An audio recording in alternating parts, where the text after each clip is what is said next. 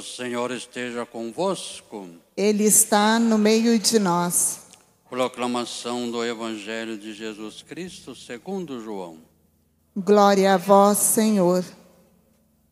No primeiro dia da semana, Maria Madalena saiu correndo e foi encontrar Simão Pedro e outro discípulo, aquele que Jesus amava. Ele disse: Tiraram o Senhor do túmulo e não sabemos onde o colocaram.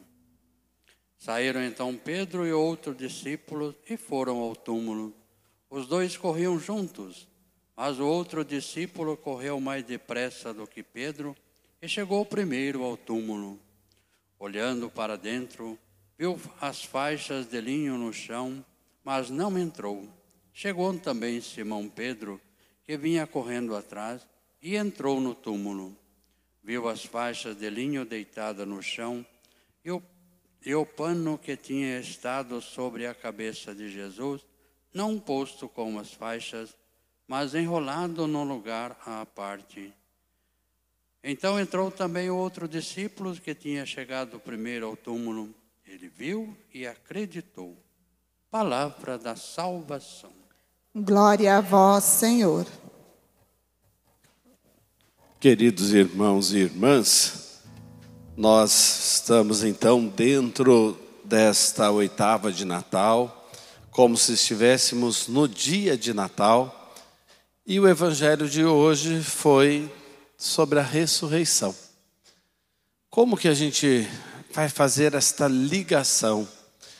Nós estamos celebrando São João Evangelista, São João Apóstolo, e por isso nós temos a primeira leitura, tirada de uma das suas cartas, e depois o Evangelho, falando da experiência dele como discípulo amado e uma experiência forte na ressurreição do Senhor. Vamos fazer a ligação dos fatos. Por que é que o menino veio nos visitar no Natal? para cumprir o projeto do Pai e um projeto de vida para todos nós. Ele vai dizer no próprio Evangelho de João: Eu vim para que todos tenham vida e vida em plenitude. Então, a ressurreição é o cumprimento do projeto do menino que nasceu na gruta de Belém.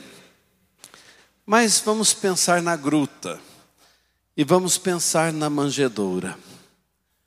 A gruta foi o lugar mais discreto que Maria e José encontraram para o parto do menino. A manjedoura, um coxo de pedra, e até hoje a gente pode visitar esses lugares lá em Belém, a gruta de pedra, aquele coxo de pedra, onde se acredita que o menino foi colocado, tudo ali numa escavação entre as pedras, ou numa formação rochosa natural, e a escavação ali, no caso da manjedoura. Vamos agora lá para o túmulo de Jesus. Naquela época, os túmulos eram feitos em grutas também grutas. E com a diferença no tamanho, a manjedoura era de um tamanho, o lugar de colocar o corpo era um pouco maior, mas do mesmo jeito. Numa gruta e numa escavação dentro da gruta. O menino na manjedoura, Jesus sendo colocado no sepulcro. Outra semelhança os evangelistas insistem que Jesus foi envolto em faixas, foi enrolado em faixas, colocado na manjedoura assim, para dizer que ele se encarnou, para dizer que ele sentia frio como nós, que chorou, que precisava de afago, precisava de aconchego, precisava de sorriso, precisava de carinho. O menino envolto em faixas. Agora, na gruta da ressurreição, também o corpo de Jesus foi envolto em faixas. Que bonito o jeito de Deus nos falar e dos evangelistas nos contarem a história.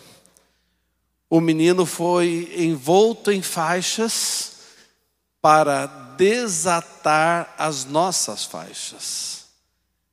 Ele se humilhou ao ponto de se encarnar e precisar do nosso aconchego, depois para ser sepultado, também ter sido envolvido em faixas para tirar as nossas faixas, ou seja, aquilo que nos paralisa na vida. E como esse menino fez diferença. Fez diferença na história de João, que é o que ele mesmo vai contar.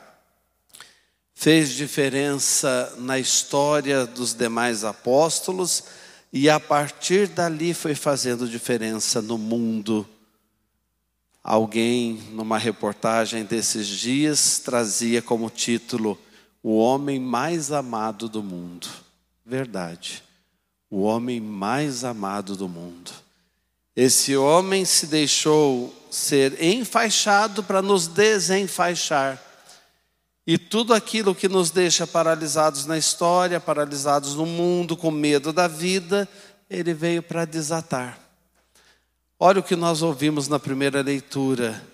Nossos olhos viram, nossos ouvidos viram, nossas mãos tocaram a vida, a vida. Ele é a vida. E ele veio para transformar a nossa história, para transformar a nossa vida.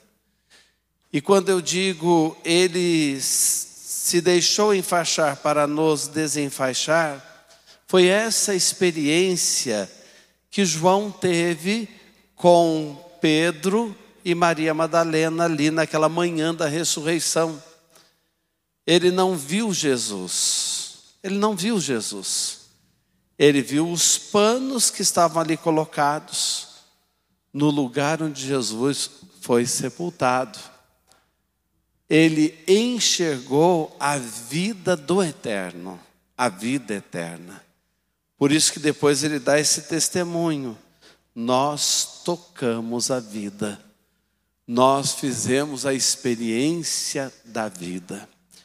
E vejam que bonita fica essa história quando a gente se lembra que João foi entregue a Maria ali no momento da cruz.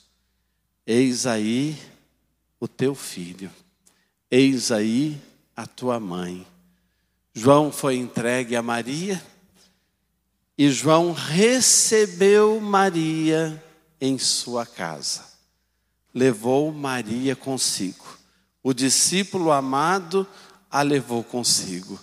Quem Maria simboliza aí aos pés da cruz? A igreja, a nossa igreja, nós que estamos aqui. Maria nos representava ali e quando João fala dessa experiência, nós tocamos a vida, essa experiência continua na história através da igreja. Quando nós acolhemos a igreja, nós estamos fazendo a mesma experiência de João, porque através da sua igreja o Senhor quer se manifestar e continua se manifestando, o homem mais amado do mundo. E à medida em que nós vamos para o colo da igreja, como João foi para o colo de Maria, como um filho, nós também vamos poder dizer: nossos olhos viram, nossos ouvidos ouviram a palavra da vida, nós tocamos a vida e fazemos esta experiência no dia a dia.